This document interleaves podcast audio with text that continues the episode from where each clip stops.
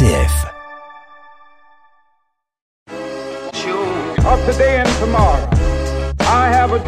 Bonjour et bienvenue dans notre nouvelle émission Révolution fraternelle, émission du Secours catholique Caritas France.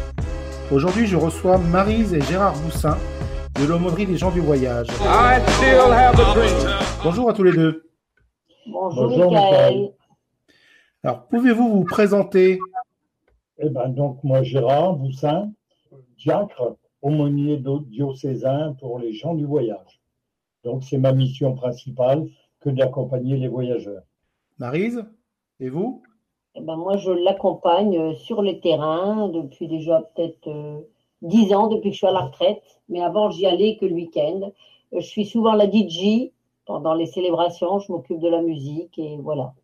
Donc vous êtes en couple, donc euh, Gérard, vous êtes diacre, donc c'est une vraie mission de, de couple que vous avez reçue?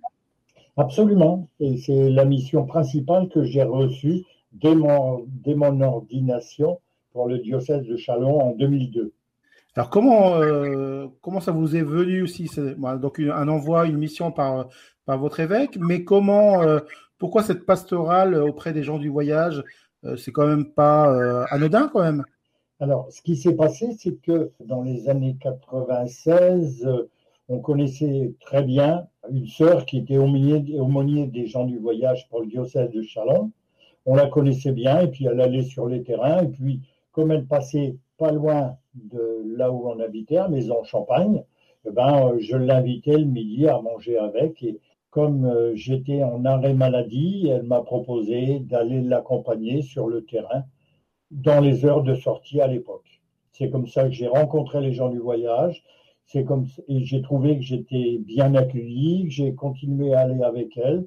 Et puis, bah, quand euh, il y a eu l'ordination, eh bien, il y a eu, y a eu des voyageurs qui ont été interpellés, qui ont souhaité que je continue donc euh, avec eux pour les pour le moment. Donc, ce sont euh, d'abord des rencontres, ce sont d'abord des, des, des, visages que, que vous avez vus? Alors, c'est déjà des, visages, des rencontres eh ben, dans leur caravane, euh, et puis euh, sur les terrains, les divers terrains, ou alors parfois dans leur, euh, dans leur lieu d'habitation, puisqu'ils ont parfois des, des, terrains familiaux avec un petit chalet dessus ou un mobilhome. C'est beaucoup de visages, beaucoup de connaissances, sachant que les gens du voyage sont des grandes familles, donc quand ils connaissent, quand ils apprécient quelqu'un, bah, ils se tournent toujours vers celui-là plutôt qu'un autre qu'ils ne connaissent pas. Alors comment euh, ça se situe actuellement? Ils sont sur euh, différents lieux euh, dans le diocèse Comment ça se passe Alors actuellement, on a les aires d'accueil. À Chalon, il y en a une, Reims, il y en a plusieurs. Ils sont sur les aires d'accueil. Ils sont aussi comme ça dans la campagne, hein, dans des, à l'orée des bois ou à un chemin ou, ou, dans une zone industrielle un peu désaffectée ou qui n'est pas utilisée. Là, c'est un peu plus du, du sauvage.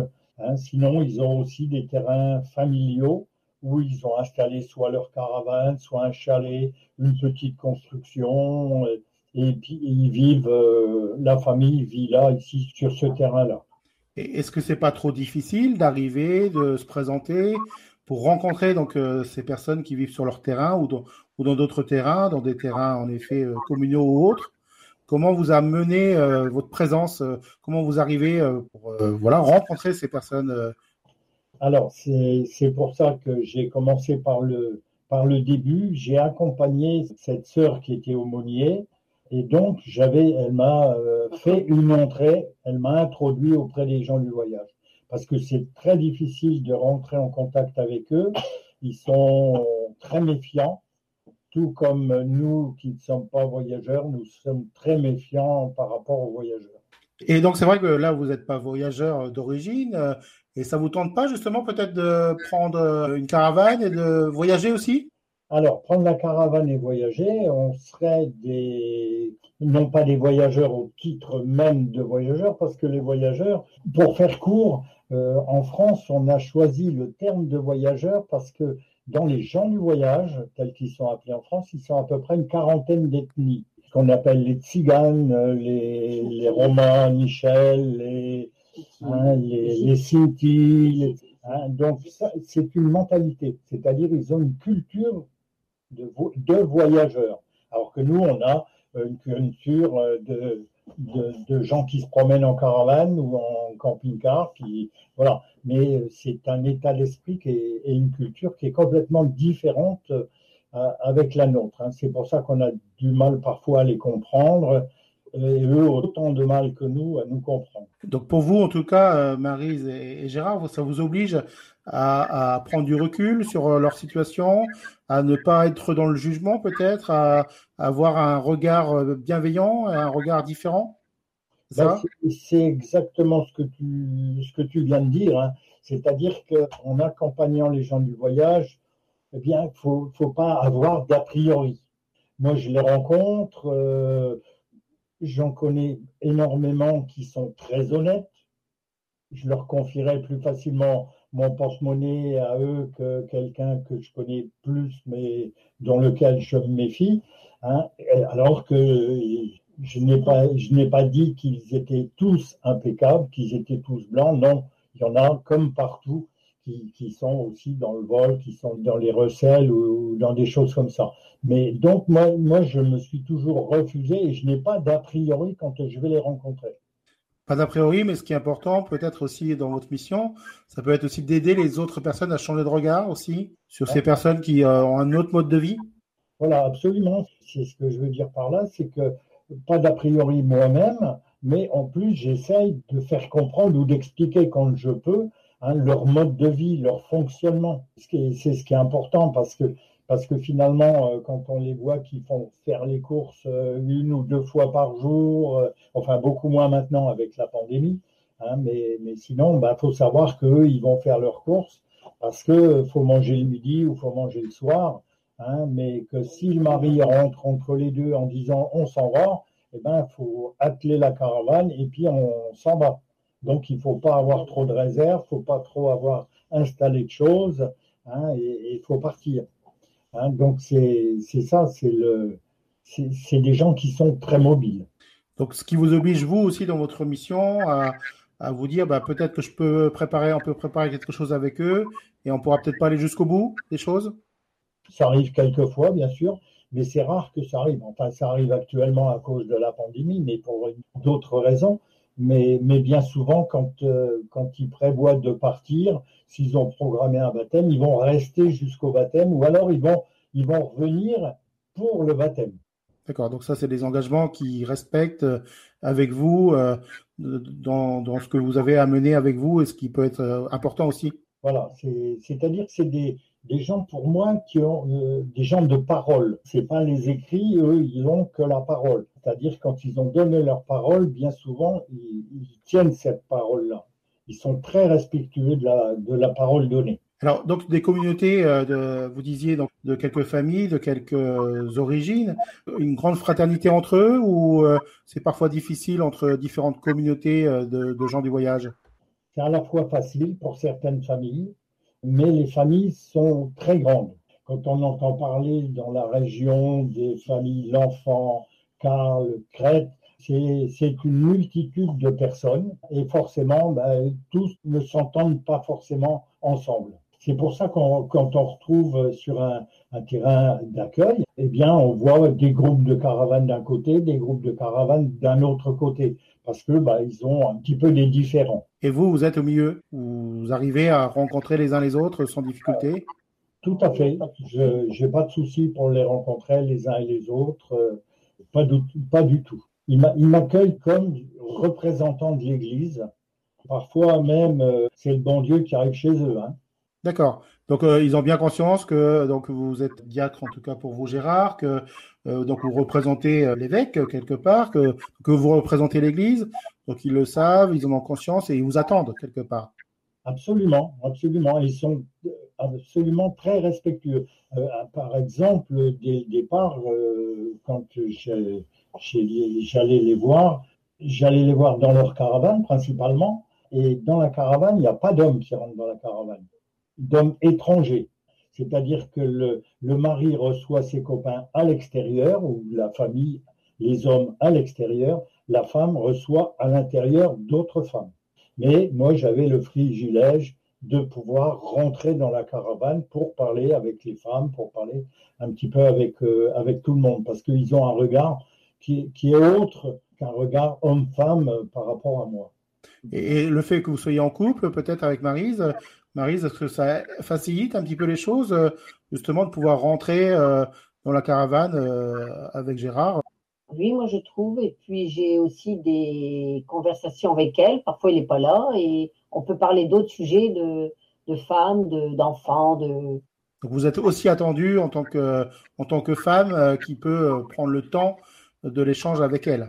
Oui, oui. Puis parfois, ils demandent des, de mes nouvelles si je suis pas là. Je suis attendue. Moi, je pense qu'ils sont, ils sont contents de nous voir euh, en couple. Ils sont heureux de nous voir en couple. D'accord. Et donc pour eux aussi, c'est une, une, dimension importante euh, de repères aussi qu'ils peuvent avoir. Euh, euh, donc de pouvoir se dire, bah, on compte sur eux, on sait qu'on peut les appeler, on sait qu'on peut les voir à tel moment. Ah oui, tout à fait. Absolument. Et ce qu'il y a, c'est que ils l'attendent elle aussi parce que pour eux, c'est la femme du curé. Je suis le curé des voyageurs et elle, elle est la femme du curé parce qu'ils n'ont pas d'état d'âme par rapport à ça. Ils savent très bien que les curés ne sont pas mariés, les prêtres ne sont pas mariés, mais nous, on, est, fait partie de, cette aumônerie où nous, on est en couple. Ils savent que je suis diacre, je leur dis souvent, hein, euh, mais euh, pour eux, bah, c'est la femme du curé parce que c'est un, une appellation un peu générique, on va dire. Comme ça, ils repèrent plus facilement. Oui, et donc c'est bien en effet le couple qui, permet de, les rencontrer et de prendre du temps pour eux. Donc c'est cette idée-là en tout cas, c'est ça? Oui, Voilà, absolument. Alors, on va euh, prendre une petite pause euh, musicale euh, et puis à peu près mon billet, bah, nous reprendrons cet échange. Tout de suite, vous nous proposez d'écouter Notre-Dame des Gitans, un bel hommage à Marie. Notre-Dame des Gitans,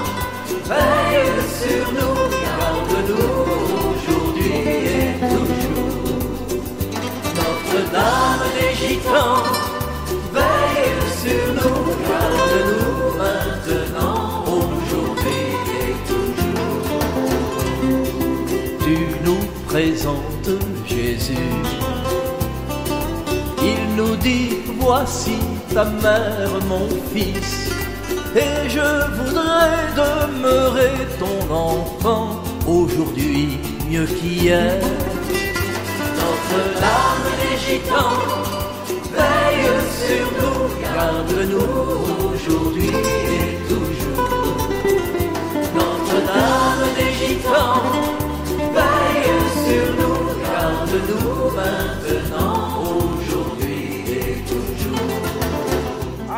dream that one day this nation will rise up. We hold these truths to be self-evident nous retrouvons donc Gérard et Marise Boussin, donc de l'aumônerie des gens du voyage, qui, ont commencé donc à nous expliquer un petit peu euh, leur rencontre, les, différents visages en effet qu'ils peuvent euh, rencontrer euh, dans, cette mission très particulière. Voilà, nous allons donc continuer ce, voyage avec eux euh, auprès des, gens du voyage. Gérard, Marise, euh, donc votre mission, euh, elle est d'abord une mission d'église. Donc vous nous avez parlé de, différentes rencontres, mais et évoqué par exemple le baptême. Mais est-ce qu'il y a des choses plus particulières par rapport à des, missions plus particulières comme des baptêmes ou autres? Principalement, il y a les baptêmes, les préparations. Il y a beaucoup de rencontres qui ne sont que des rencontres fraternelles, hein, des temps de, de prière aussi, des, des choses comme ça. Hein, mais c'est vrai qu'il y a les, baptêmes, les mariages et aussi, ben, bien sûr, des obsèques. Donc, c'est des demandes que les personnes peuvent avoir euh, auprès de vous régulièrement. Euh, ils se dirigent assez peu vers les paroisses, c'est ça? La difficulté pour eux d'aller dans les paroisses, c'est au niveau de l'écriture ou de la lecture. Puisque bon nombre de voyageurs ont un peu de problèmes par rapport à la lecture ou à l'écriture. Donc, quand ils vont dans, une, dans un accueil, dans une paroisse, ils vont demander à, présenter un enfant au baptême, ben, on va leur donner un papier à remplir. Et ben là, ils tournent les talons et ils s'en vont. Alors que vous, euh, ben, vous accompagnez la démarche et c'est beaucoup plus facile? Voilà, moi j'accompagne la démarche. Alors souvent, c'est des demandes parce que, comme je disais tout à l'heure, eux, eux, ils connaissent euh, une personne, ils ont confiance et ils la rappellent tout le temps. Donc, comme les familles sont grandes, eh ben, automatiquement, de bouche à oreille, euh, ah ben, on connaît un tel, euh, il, donne mon numéro de téléphone et les personnes me, me, rappellent pour préparer éventuellement un baptême. Donc ça, ça peut aller aussi dans d'autres euh, dans d'autres diocèses. Et Marie, tout à l'heure, vous disiez que vous étiez là aussi pour accompagner pour les chants, des choses comme ça. C'est-à-dire, qu'est-ce que vous faites par rapport à ça? Vous, vous chantez avec eux? Vous faites quoi? On chante, mais on, on, a aussi un appareil et on met des clés USB. Ils, on leur fait choisir des chants pour un, un chant d'entrée, un chant pour la Vierge, un chant pour le, la signature. Et oui, on chante, je chante, on chante tous les deux, même avec eux. Et ça, c'est quelque chose aussi d'important pour eux, de pouvoir euh, partager ces moments-là? Très important, parce qu'ils ont leur chant à eux, ils veulent le, le chant des gens du voyage. Voilà, eux connaissent les chants du voyage. Et ils ont, ils ont des CD, des CD, surtout des CD qui ont été faits par la mission évangélique Tzigane. Hein, et c'est beaucoup des chants de guitare, de chants qui sont, qui sont très joyeux. Hein, donc, euh, ils font toujours appel à ces chants-là, hein, que tous connaissent d'ailleurs, comme hein, on disait Notre-Dame des Gitans, mais il y a aussi l'Enfant du Voyage, hein, et, il y a des, des chants qui sont adaptés un petit peu pour toutes les, pour toutes les situations. C'est des chants qui retrouvent, qui ont été faits par l'aumônerie catholique en lien avec la mission évangélique.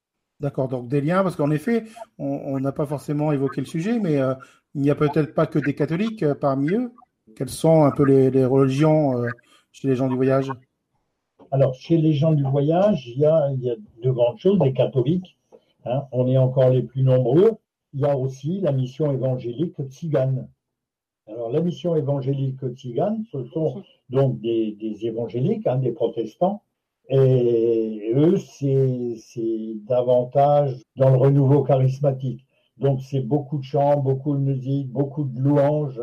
Hein, donc, ça attire aussi les, beaucoup les voyageurs, parce que les voyageurs sont, sont naturellement euh, des gens de musique, des gens de chant, de, de, hein, de danse, de choses comme ça. Donc, euh, ben, ils sont très attirés par la mission évangélique. Quand il y a des missions, il y a des catholiques qui y vont uniquement pour la louange ou aussi dans les missions, ils vont faire un peu de, un peu de commerce parce que c'est le moyen de, de, retrouver beaucoup de monde et de pouvoir échanger des choses. Mais ils sont très attirés par cette mission évangélique déjà au niveau de l'animation, au niveau des chants. Et tout à l'heure, vous, vous parliez de rencontres fraternelles. Euh, que, que, vous pouviez vivre aussi Parce qu'on peut imaginer en effet bah, euh, autour d'un feu, de la musique. Euh, est-ce que c'est ça ou est-ce que c'est autre chose, ces rencontres fraternelles? Alors, les rencontres fraternelles ou les temps de prière qu'on fait, on, les fait toujours, nous catholiques, dans une église. Une église ou une chapelle. Donc, ça peut être à Vitry-le-François, euh, dans une chapelle de l'église. Ça peut être aussi à Cerceuil, dans une petite église d'un village de, de Cerceuil, hein, et puis euh, vers Épernay, euh, voilà, c'est, mais c'est toujours, ça va être souvent de, euh, non pas autour du feu, mais plus, plus dans une, plus dans une église. Donc, euh, en tout cas, c'est des temps importants, ces rencontres fraternelles qui, qui peuvent apprécier, qui, qui sont, pour lesquelles ils peuvent être acteurs. Ah oui, bien sûr, bien sûr, parce qu'on prépare une soirée, euh, on a bien sûr euh, choisi des chants, on lit un texte d'évangile et on, après on va échanger sur ce, sur ce texte. Alors, on n'a pas trop parlé de, de, des conditions de, vie, donc en effet, à part le fait qu'ils peuvent vivre en caravane et, autres, financièrement, comment ils travaillent, comment, comment ça se passe pour eux, euh, comment ils ont des ressources, etc. Comment ça se passe? Alors, dans le travail, on, on rencontre beaucoup de, gens du voyage qui font les marchés, mais ça de moins en moins. Mais ils font aussi les lagages, du ravalement de façade, de la ferraille. Ils sont multiservices.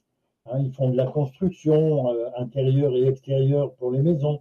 Ils font de la mécanique, beaucoup de mécanique. Alors, ils vont, ils vont racheter une, euh, voiture qui a un problème mécanique. Ils vont ils vont restaurer ce véhicule et ils vont leur vendre après. C'est un peu leur, euh, leur fonds de commerce. Hein. Mais aussi, bah, ils font les marchés et puis par rapport au, au pèlerinage, parce qu'à un moment donné, ils vont partir au pèlerinage, ils vont, ils vont commencer à descendre dans le sud pour aller cueillir les cerises. Et la femme cueille les cerises et le mari fait les marchés, où il va, comme ils disent, chiner, c'est-à-dire passer, ramasser la ferraille ou faire de l'élagage ou de ce genre, de, travaux-là. Au fil des, pèlerinages, ben, ils vont se déplacer parce que quand on prend les pèlerinages pour les gens du voyage, bon, à part pendant la pandémie, mais il y a pratiquement un pèlerinage tous les mois et toute l'année.